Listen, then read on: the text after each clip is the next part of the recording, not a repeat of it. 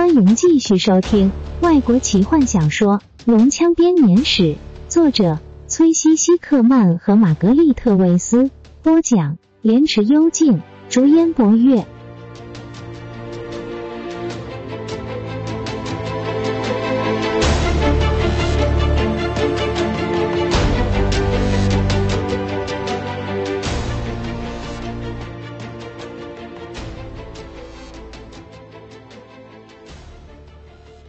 秋季的最后一日，曙光既清澈又明亮，空气中夹杂着暖意，蕴含着南风所送来的温暖香气。自从难民们逃出了帕克塔卡斯后，暖洋洋的南风仿佛守护着他们一路逃离龙人大军。龙人大军花费数日才突破了帕克塔卡斯的城墙，他的大门被巨石封锁，高塔被西古矮人所束手。塞斯顿率领着英勇的西古矮人站在高塔上，向下投无计可施的龙人们投掷石块。死了个老鼠，有时还有他们倒霉的同伴。这给了难民们足够的时间逃入山脉。虽然饱受小部分龙人部队的骚扰，但却没有受到什么真正的伤害。弗林特自愿带着一队人类到山脉里寻找。能让每个人度过寒冬的地方。由于丘陵矮人的家乡离此不远，弗林特对这里的地形还算熟悉。弗林特的小队发现了一条僻处于陡峭群峰间的狭窄山谷，唯一的入口在冬天时会被大雪封闭。这座山谷易守难攻，可以轻易的击退数量惊人的龙人大军，况且还有很多山洞。可以躲避恶龙的攻击。难民们沿着一条危险的路走进山中，抵达了这座山谷。一阵雪崩掩盖了他们的足迹，同时也封锁了入口。等到龙人发现他们的踪迹，可能已经过了好几个月了。山谷在群山的包围中，能因此躲过冬天的酷寒。森林中到处都是猎物，清澈的山泉从山中流下。人们悼念死者，庆祝逃出升天，建造了栖身之地，举办了一场婚礼。秋季的最后一日，西沉的暮色在群峰上洒落，宛如火焰般的颜色，像是怀念着死去的龙。何风和金月在这一天结为连理。当两人表明希望由伊利斯坦为他俩主持仪式时，伊利斯坦感到无比荣幸。并且详细询问着他们族里的规矩，但两人表示，全族的人都已丧生，奎族族的传统已不需要再继续。这将会是我们的婚礼，何峰说，象征着新时代的开始，而不是沉溺在早该随风而逝的过去。我们会怀念自己的同胞，金月柔声说着，但我们必须向前看，而非频频回首。我们借着牢记过去的哀伤与美好来赋予它价值，但历史将不再是我们的包袱。因此，伊利斯坦从米沙凯的白金碟中遍查了古老诸神有关婚姻的规范。他要求金月和何风写下自己的誓言，打从心中找出两人相爱的真正意义，因为这誓约将在诸神面前立下，即使死亡也不能使其终止。回族族的传统还是保留下了一部分，两个人必须在交换誓约的时候献上一个亲手做的礼物，以示真诚。正当阳光还炙热的时候，伊利斯坦站上了他的祭坛，人们静静的站在祭坛下仰望着。皮卡与罗拉娜由东走来，手上拿着火把，金月酋长的女儿尾随在他们的身后。他放下闪耀着金光和银光的秀发，任其披落在肩上，头上戴着秋天落叶拾级而成的冠冕，穿着从旅程一开始就穿在身上的鹿皮裤，颈上的米沙凯护身符闪烁着光芒。他拿着用珍贵的丝绸层层包裹的礼物，因为他的爱人必须是第一个看见的人。皮卡眼神迷离的走在他前面。年轻女孩的心中充满着自己的梦想，她开始觉得，男人与女人所共同分享的大秘密，或许并没有那么恐怖，说不定反是件甜美而值得期待的事。罗拉娜站在他身边，高举起火把，人们低语盛赞着金月的美。但罗拉娜走过时，每个人都沉默了下来。金月是人类，她的美丽宛如绿树、远山及蓝天般易于亲近。罗拉娜的美是专属于精灵的美，换言之，是带着神秘气息的。两名女子将新娘带到伊丽斯坦的身旁，然后转过身，面向西方。等待新郎。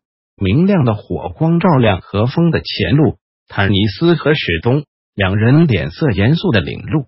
何风尾随在后，身高鹤立鸡群，神情依旧冷漠而严肃，但他眼中有着喜悦的光芒，即使火把的火光也为之黯然。他的黑发上戴着落叶所制成的桂冠，他的礼物用泰索和夫的手帕包裹着。弗林特和坎德人跟在他身后，卡拉蒙与雷斯林走在最后头。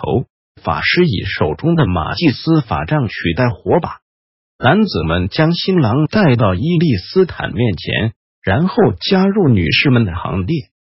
皮卡发现自己正站在卡拉蒙身旁，他小心翼翼的伸出手，轻碰着她的手，他温柔的对他笑着。将她的小手紧握在自己的大手中。伊利斯坦看着眼前这对新人，心中不禁想到他们所遭遇过的危险、哀伤和恐惧，以及他们艰困的生活。他们的未来究竟会是怎样的一副光景呢？他有一阵子说不出话来。两人见到伊利斯坦的神情，也都理解了他的想法，体谅的双双伸出手来。伊丽斯坦将他们拉近，低声说着只让他们听见的话：“是你两人的爱情以及对彼此的信心，为这个世界带来希望。你们彼此都愿意为这希望献出生命，彼此也都曾拯救过对方的性命。阳光仍在闪耀，但黑夜就要来到。你们也是一样，你们将共同度过漫长的黑夜，直到曙光降临。”但你俩人的爱将会是点亮前路的火炬。伊丽斯坦往后退了一步，开始对所有的人发言。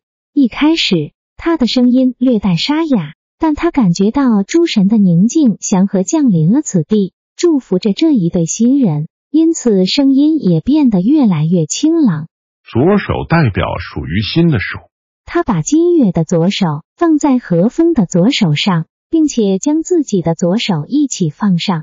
我们将这两人的左手紧紧相握，让心中的爱意也随之紧密交融，汇成更伟大的节操，犹如小溪汇成大河，河流流经大陆，流入未知的领土，探索着新的国度，但终归流入海中。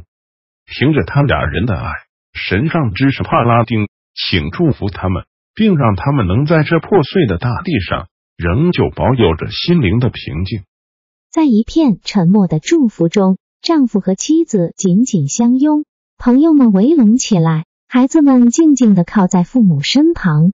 原先满怀逝者之情的心慢慢抚平，祥和逐渐降临。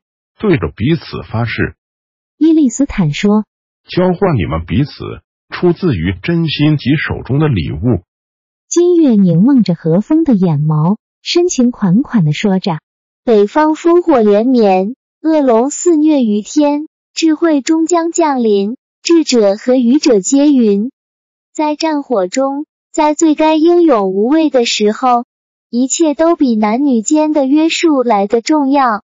但你和我越过了燃烧的平原，穿过了地底的黑暗，让世人知道，让每个角落明了。”上天又赐予了他们重生的机会。我们所站着的祭坛，我们彼此的呼吸，一切都比男女间的承诺来的重要。接着，何风说：“冬日即将降临，天地一片灰暗，积雪里是该对原野中萌芽的树木赞许，因为这一切都比男人对妻子的承诺来的重要。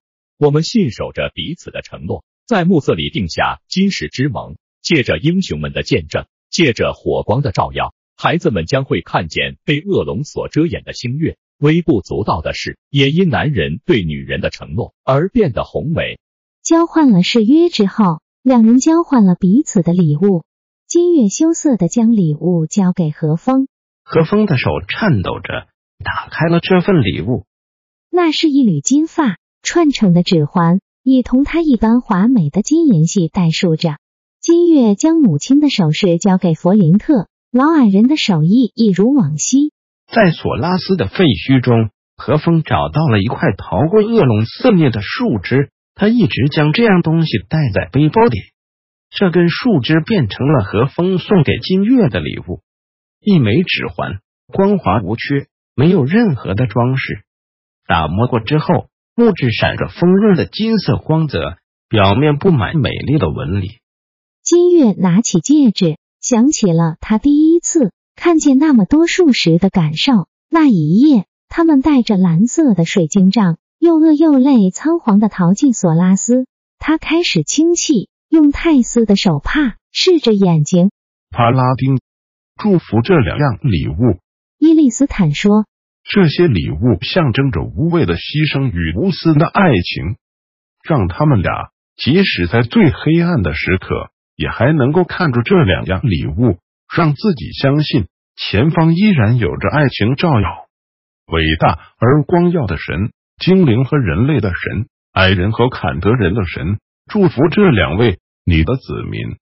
愿他们两人今日在心里种下的爱情种子，借着他们灵魂的滋润，能够发育成生命之树，庇护那些寻找安宁、祥和的人们。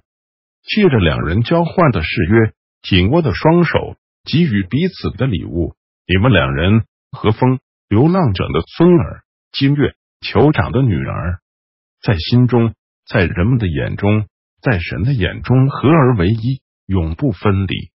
何风将他的戒指戴上金月瘦削的手指，金月拿回他的戒指，何风照着奎苏族的仪式跪在他的面前，但金月摇摇头，起来吧，战士。他笑着说道。眼角还泛着泪光，这是命令吗？他柔声问。这是酋长的女儿所给你的最后一道命令。他低声说。何风站起身，金月将金色的戒指套在他的手指上。